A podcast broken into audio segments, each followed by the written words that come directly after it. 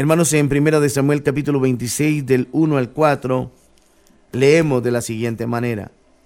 Vinieron los cifeos a Saúl en Gabá, diciendo, ¿no está David escondido en el collado de Aquila al oriente del desierto? Saúl entonces se levantó y descendió al desierto de Sif. Llevaron consigo tres mil hombres escogidos de Israel para buscar a David en el desierto del Sif. Vea usted qué increíble. Habíamos leído en el capítulo 24, recuerda usted, hermano y amigo, cómo David perdona la vida a Saúl.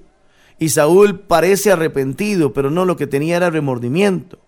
O de momento, tal vez sí se arrepintió, pero fue muy emocional. ¿Y por qué fue emocional? Porque lo volvió a perseguir los cifeos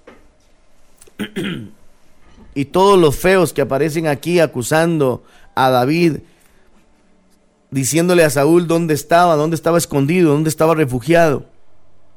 O sea, prácticamente David no solamente tenía un enemigo llamado Saúl, sino que la gente que estaba alrededor de los pueblos o de los lugares donde él se ocultaba lo vendía, como decimos popularmente. O sea, lo acusaban con David para, para acabarlo. Y aquí es donde usted y yo podemos ver algo en toda esta historia que hemos estudiado durante diferentes días y diferentes devocionales. Hermanos, que todo mundo puede estar contra nosotros, pero el que está con nosotros es más grande que el mundo. ¿No le parece a usted lindo, maravilloso, el saber que Jehová de los ejércitos está con usted? El Dios que abre caminos donde no hay. El Dios que te hace derrotar gigantes, que te hace derrotar al oso, al león. Dice uno, Pareciera que la, la, el ungimiento de parte de Dios, utilizando el instrumento Samuel para eh, ungir a David, fue lo peor que le pudo haber pasado a David, porque desde ahí empezaron los celos, empezó la incomodidad de Saúl y, y, la persecución y el estar huyendo de su casa, estar escondiendo a sus familiares. Hermanos, eso no es bonito. No hay nada más feo que a uno lo estén persiguiendo, no hay nada más feo que a uno lo estén acosando. Y tal vez hoy hay personas que están en esa condición, están siendo acosados, están siendo señalados, están siendo perseguidos. Y son personas correctas, son personas justas, son personas que Dios usa, son personas que Dios... Eh, eh, las tiene para un propósito especial, pero el enemigo va a hacer lo posible, lo imposible y lo que sea para acabar contigo y acabar con tus sueños y acabar con el, el, propósito y el plan de Dios que tiene para cada uno de nosotros.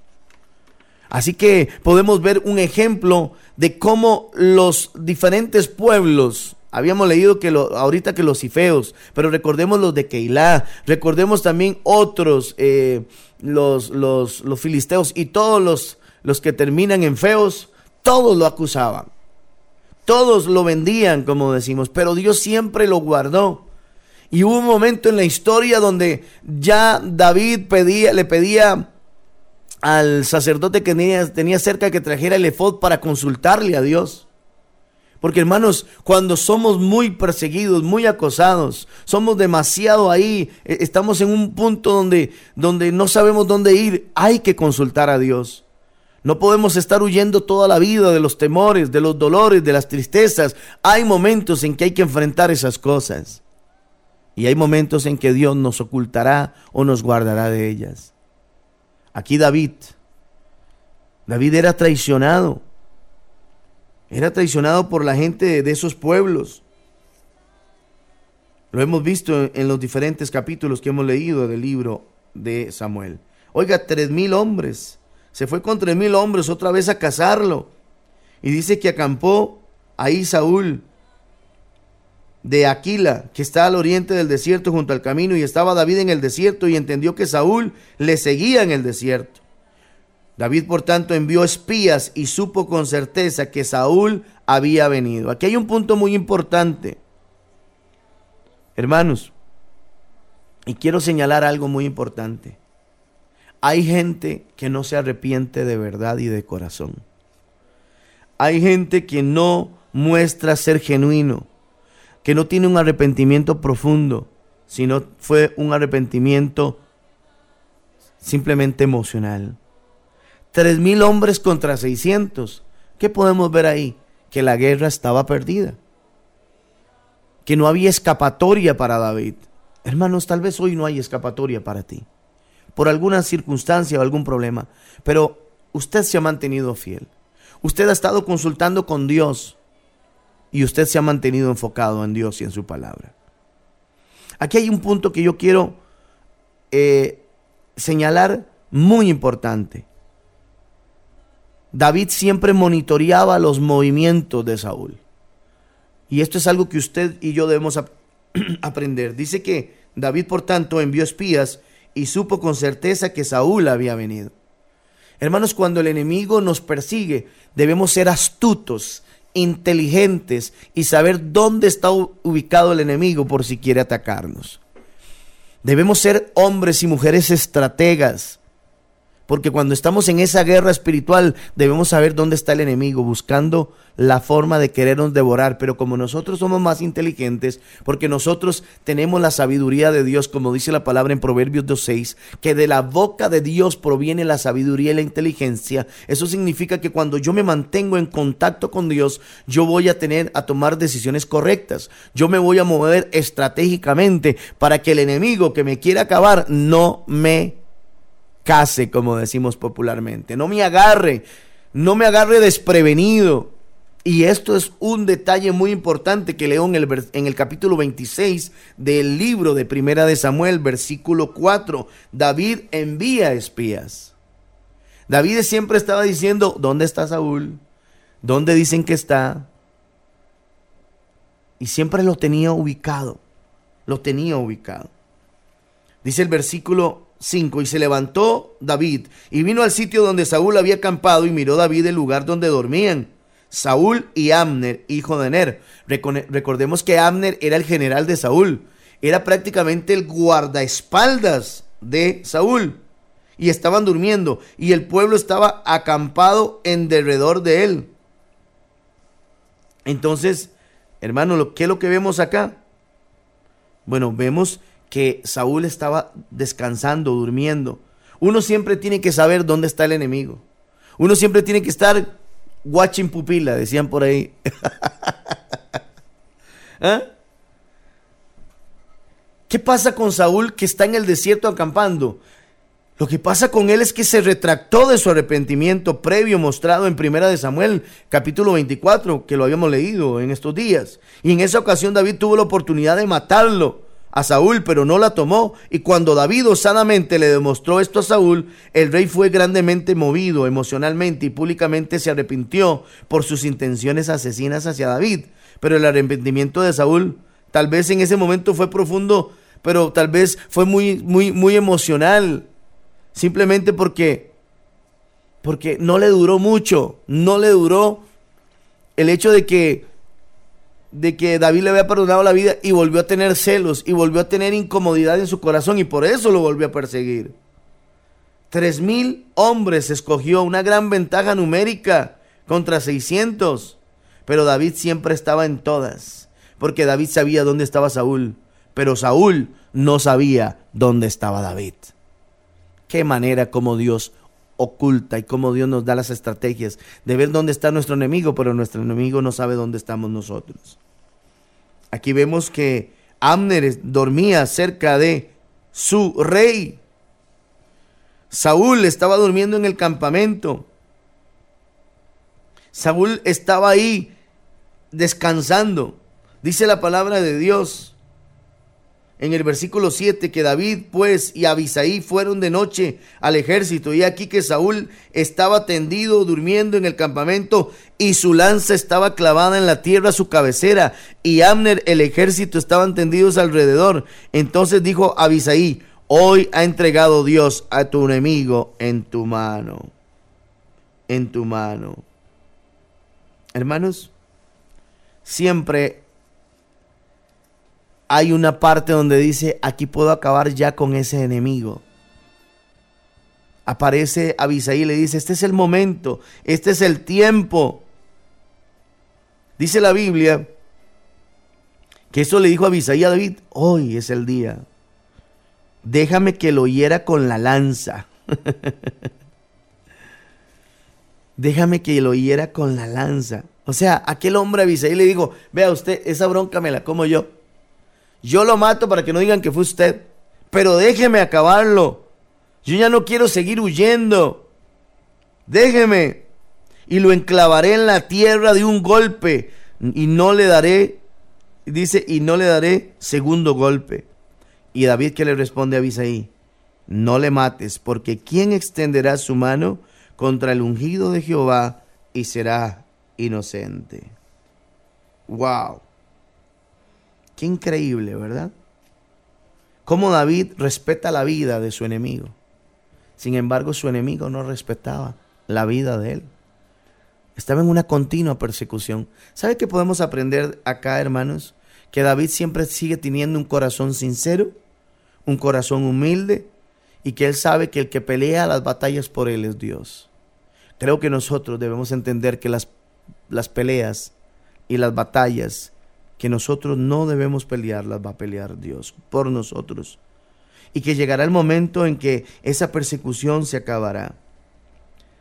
Dice, dice que en el versículo 9, y David respondió, no le mates porque ¿quién extenderá su mano contra el ungido? Y le dice en el 10, dijo además David, vive Jehová, que si Jehová no lo hiriere, o su día no llega para que muera, o desciende, o descendiendo en batalla perezca. O sea, él dijo, dejémosle esto a Dios.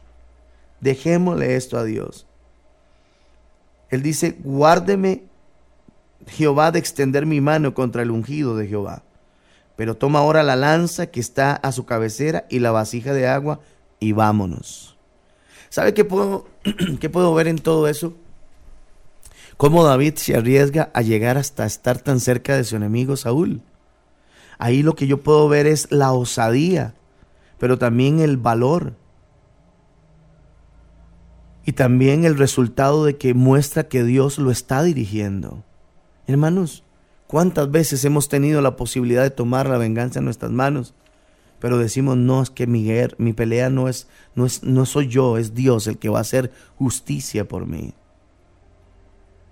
Aquí yo veo cómo Dios, de alguna manera, y hay en eh, Dios, cómo, cómo, cómo lo guía David, y cómo Dios de alguna manera le dice, le pone en el corazón, no lo hagas, no lo hagas, no lo hagas.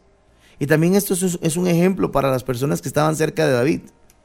Porque cómo se da la traición, si usted se da cuenta y si usted lee la historia eh, de, de las diferentes monarquías, usted se va a dar cuenta que siempre se levantaba un general y quería derrocar al rey. Siempre se levantaba alguien en dado momento en que eh, quería quitar al rey y ponerse como rey. Empiece a leer usted en, la historia y usted se va a dar cuenta que se da mucho en las monarquías, en la inglesa, en la francesa, en muchas. En el pasado se daba de que si un rey no le gustaba a alguien, aparecía otro que captaba la atención del pueblo y, se daban muchos golpes de Estado. Se daban mucho y el rey prácticamente eh, vivía eh, prácticamente un día a la vez porque no sabía en qué momento aparecía alguien ambicioso para quererlo sacar de su reino. Y aquí vemos una gran enseñanza de David. Aunque yo soy el ungido, aunque yo ya puedo ser el rey de Israel, no lo voy a hacer hasta que Dios lo mueva y lo quite él mismo. O lo haga perecer en una batalla, dice él, o que un día muera, o que un día cierre sus ojos, pero que sea Dios y no soy yo. ¿Qué enseñanza más grande le da eh, David a Abisaí? Y también él se está guardando, guardando sus espaldas de alguna manera. Porque siempre la ambición está sobre las personas de querer tener poder. Dele poder a una persona y usted se va a dar cuenta cómo cambia su manera de ser, su manera de pensar y su manera de actuar. David sigue siendo humilde. David sigue siendo sumiso algo de lo que usted y yo debemos aprender. Una posición no debe cambiar una forma de ser, de, cómo debe ser uno mismo. Una posición simplemente es eso, una posición, una función en la que Dios me pone. Y David decía, yo no quiero acabar con el rey Saúl, aunque me ha perseguido y me ha, hecho la vida de cuadritos. Porque él dice, si yo siembro violencia en algún momento cuando yo sea rey, también sembraré violencia. También habrá alguien que va a querer derrocarme. Vea que la enseñanza que podemos ver en este pasaje. Por eso es que le dice David a Abisaí, no lo mates.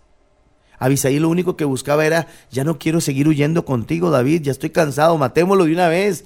Usted es el ungido, eso todo el mundo lo sabe. Usted tiene gracia y favor delante de todo el pueblo de Israel, delante de toda la tribu de Judá, delante de todo el mundo. Acabemos con este problema.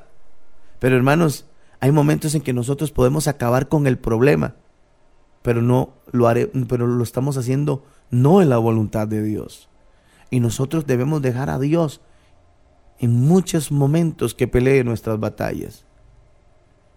Y que Dios quite a quien tenga que quitar, no por nuestra mano, no por violencia. Porque llegará el día en que el enemigo caerá. Llegará el día en que el enemigo, Dios mismo lo silenciará. Llegará el día en que el enemigo ya no, ya tendrá su día marcado para, para terminar su reinado, su tiempo. Mientras Dios nos va a estar escondiendo. Es cierto, a nadie nos gusta huir de los problemas. Y David huía, pero David no, no huía desesperadamente. Al principio sí lo hizo desesperadamente. Ya, ya huía con dirección de Dios. Con dirección de Dios. Dice la Biblia que Se llevó pues David la lanza y la vasija de agua en el versículo 12 del capítulo 27, 26, perdón, de primera de Samuel. Dice que se fueron y no hubo nadie que lo viera, ni entendiera, ni, ni estuviera velando, pues dice que todos dormían, porque un profundo sueño enviado de Jehová había caído sobre ellos. Vea que, vea la mano de Dios cómo se deja ver que estaba con quién, con David llegó un profundo sueño. O sea, entraron dos espías a un campamento lleno de soldados.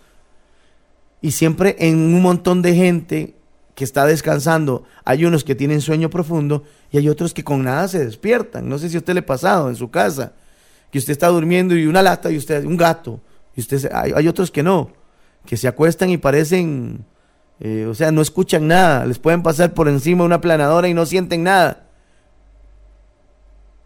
Y esos tres mil soldados, ninguno se despertó, ninguno se dio cuenta que David estuvo ahí, que tomó la lanza, que tomó la vasija de la cabecera del rey Saúl.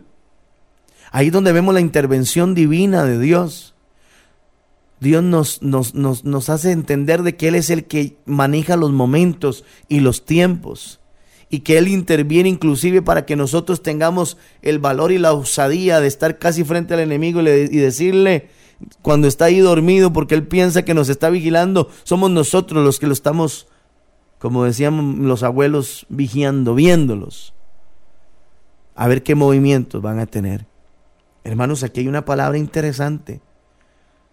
Dios interviene de una manera, de una manera milagrosa cuando otros duermen. Dios siempre está despierto. Cuando otros están descansando, para maquinar cosas contra nosotros, Dios, ya, Dios tiene un plan que está diseñando para liberarnos de ellos. Aquí Dios, aquí vemos en la palabra de que trajo ese profundo sueño y no se dieron cuenta. Dice que entonces pasó David al lado opuesto y se puso en la cumbre del monte a lo lejos habiendo gran distancia entre ellos. Y dijo voces David al pueblo y a Amner, hijo de Ner, diciendo, no respondes, Amner. Entonces Amner respondió y dijo, ¿quién eres tú que gritas al rey? Y dijo David a Amner, ¿no eres tú un hombre? ¿Y quién hay como tú en Israel? ¿Por qué pues no has guardado al rey tu señor? Porque uno del pueblo ha entrado a matar a tu señor el rey. Versículo 16, esto que has hecho no está bien, vive Jehová, que soy digno de muerte. Eso es lo que le dice Amner. O sea, por haber hecho usted debería morirse, porque no habéis guardado a vuestro Señor, dice, al ungido de Jehová. Mira, pues ahora, ¿dónde está la lanza? Más bien este es David el que le está diciendo, mira, usted no cuidó, usted no le guardó la espalda a su rey, ahí estuve yo. Ahí estuve haciéndole piojito a Saúl y nadie se dio cuenta. ah, no cuidaste a tu rey. Mira donde tengo la lanza y mira la vasija de agua que está a su cabecera. Y dice, y conociendo Saúl la voz de David, dijo, ¿no es esta tu voz, hijo mío David? Y David respondió, mi voz es, rey, señor mío. Y dijo, ¿por y le dijo, ¿por qué me persigue así mi señor a su siervo? ¿Qué he hecho yo? ¿Qué mal hay en mi mano? Versículo 19. Ruego pues que el rey mi señor oiga ahora las palabras de su siervo. Si Jehová te incita contra mí, acepte él la ofrenda. Esto es lo que le dice David. David entra al lugar donde están durmiendo. David le, dice, miren, aquí estoy con su lanza y su vasija. Mírenme. ¿Sabe qué puedo ver, hermanos, en toda esta palabra? Es Dios estando en control de todas las cosas. Dios, de alguna manera, diciéndole a David, David, lo estás haciendo bien. No es usted el que quita. No es, somos nosotros, hermanos, los que debemos eh, tomar nuestra justicia por nuestras propias manos. Es Dios. Es Dios. Por eso es que David amonesta a Amner y le dice todo eso. En esta escena David insinuó que él se interesaba más por el cuidado de la vida de Saúl que Amner. Eso es lo que uno ve en la palabra. Esta dramática evidencia, como la evidencia de la esquina del manto de Saúl. Recuerda cuando lo recortó, cuando Saúl entró a la cueva donde estaba David. Esta vez era contrario, David entraba al campamento donde estaba Saúl. Y Dios lo guardó en las dos oportunidades. Dios te guardará aunque el enemigo esté tan cerca tuyo y Dios te guardará aunque tú estés muy cerca de tu enemigo. Porque el que dirige tu vida es Dios. David tuvo la oportunidad de matar a Saúl por segunda vez y no lo hizo. Y no lo hizo. Cuando vimos la, expresión que dice, Rey Señor mío, mi Señor, ruego pues que el Rey mi Señor, su siervo. ¿Sabe que este fraseo muestra que David habló a Saúl con una humildad genuina? Como David estaba muy bien y Saúl estaba muy mal, hubiera sido fácil para David proyectar una actitud de superioridad hacia Saúl, pero no lo hizo. A mí me llama la atención este versículo porque le dice, Rey mi Señor, oiga ahora mis palabras de su siervo. No le dice, ¡ah! Mira la lanza y mira la vasica. Pude haberte atravesado, pude haberte matado, pero no me dio la gana. ¿Sabe que en él no hay superioridad? Hay humildad al dirigirse al rey. ¿Cómo debemos aprender, hermanos? Humildad. Que aunque nosotros seamos capaces seamos estrategas, esté Dios con nosotros. De alguna manera no, seamos gente correcta. Y aquí vemos a David, correcto. David nos da una muestra y una lección de humildad. Tenemos que ser humildes. David hizo más fácil que Saúl se arrepintiera. David sabía muy bien que ni Jehová ni otros hombres habían incitado a Saúl, sino que todo eso venía de la propia amargura de Saúl, de la carnalidad y de los celos. Pero ofreció sugerencias a Saúl para darle una manera más sencilla de arrepentirse.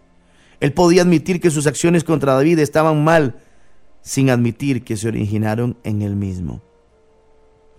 Por eso, David estaba cansado de huir. David estaba cansado de huir.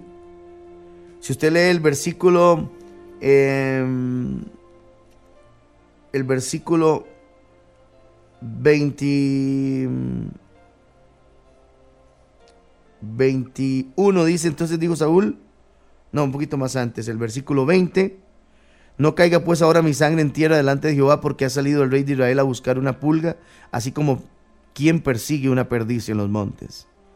Entonces dijo Saúl, he pecado, vuélvete, hijo mío David, que ningún mal te haré más. ¿Sabe por qué? Porque hermanos, tiene que llegar el momento en que termine la persecución. El enemigo tiene que saber que no puede contra nosotros, que el más poderoso está con nosotros.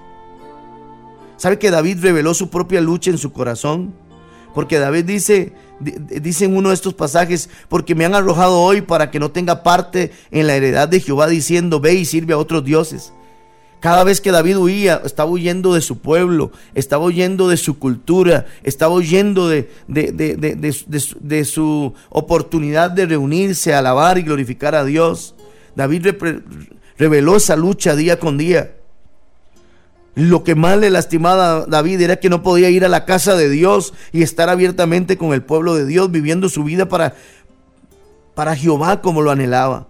Y la presión de todo esto tentaba a David a considerar dejar a Israel por completo e irse entre aquellos que adoran otros dioses.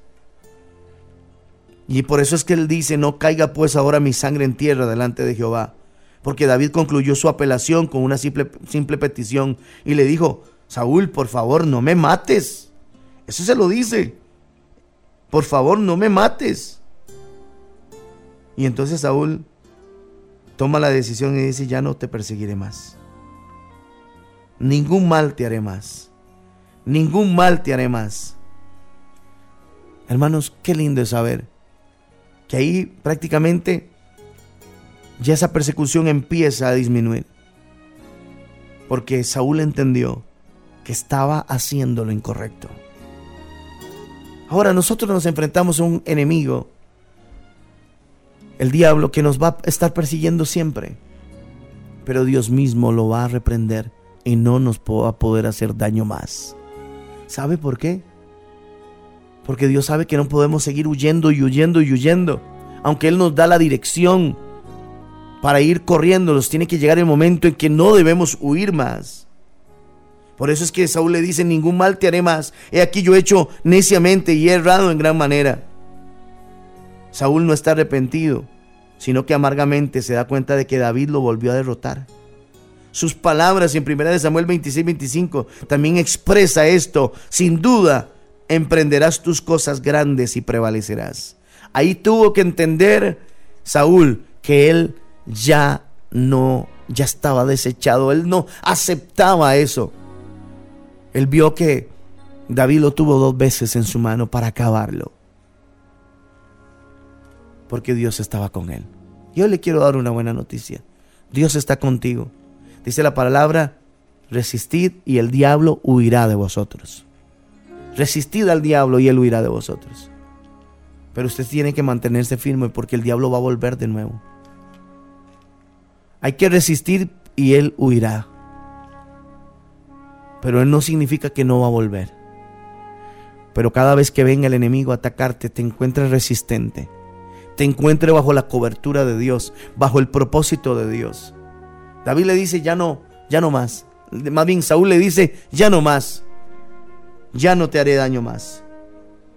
Se da cuenta que no puede contra el Hijo de Dios. Se da cuenta que no puede contra David. Por eso es que le dice, yo he hecho esto neciamente neciamente. ¿Sabe que el enemigo sabe que no puede contra cristianos fuertes? Contra hombres y mujeres de Dios, él no puede hacer nada. Usted es una mujer, usted es un hombre de Dios. Manténgase bajo la voluntad de Dios en la persecución y cuando no haya persecución no caiga tampoco en la pasividad, porque el enemigo puede volver a venir. Recordemos que David, la historia de David nos recuerda que hubo un tiempo de pasividad del rey donde se paseaba y vio a Betsabé y la vio hermosa y, guapetona y se la trajo a su casa y ya sabemos lo que pasó. Usted, usted conoce esa historia también. Hermano, las, las crisis nos hacen buscar a Dios. Las crisis nos hacen ver a Dios de maneras sobrenaturales en nuestra vida. Y aprovecha esos tiempos donde has visto a Dios. Pero cuando los tiempos estén tranquilos, no te apartes, no te alejes de su consejo y permanece firme. ¿Por qué? Porque el enemigo va a volver a intentar acabar contigo en el momento menos pensado. Espero que el día de hoy mires cómo Dios, de alguna manera, ya o prácticamente Saúl se rindió porque lo encontraba resistente, porque él se vio derrotado completamente. David y Saúl dice el versículo último, si usted lee el versículo 24 del capítulo 26 de Primera de Samuel, dice, Y aquí como tu vida ha sido estimada preciosa hoy a mis ojos, así sea mi vida a los ojos de Jehová y me libre de toda aflicción. Y Saúl dijo a David, Bendito eres tú, hijo mío David, sin duda emprenderás tus cosas grandes y prevalecerás. Entonces David se fue por su camino y Saúl se volvió a su lugar. No lo persiguió más. David y Saúl parten para no verse nunca más. Ese enemigo ahí quedó, no lo iba a perseguir más. Pero hermanos y amigos, ¿qué será que el enemigo no nos va a perseguir más? A nosotros no. Pero querrá, venir en otras maneras y otras formas para doblegar nuestra fe y acabar con nuestro corazón. Pero mientras usted y yo estemos resistentes, Él no va a tener oportunidad. Aquí vemos a un David que se le para frente al problema y le dice, puede acabar contigo, pero será Dios. Será Dios el que hará justicia y no yo. Y esa justicia llegó en los capítulos que siguen más adelante. Hermano y amigo, las historias en Dios terminan como tienen que terminar, guardando a sus hijos y guardando a su pueblo, abriendo caminos donde no hay, dándose milagros maravillosos en las personas y, y dejándose ver detalladamente el cuidado de Dios para sus hijos. Que Dios te bendiga hoy, mañana y siempre, y que este devocional haya bendecido tu vida.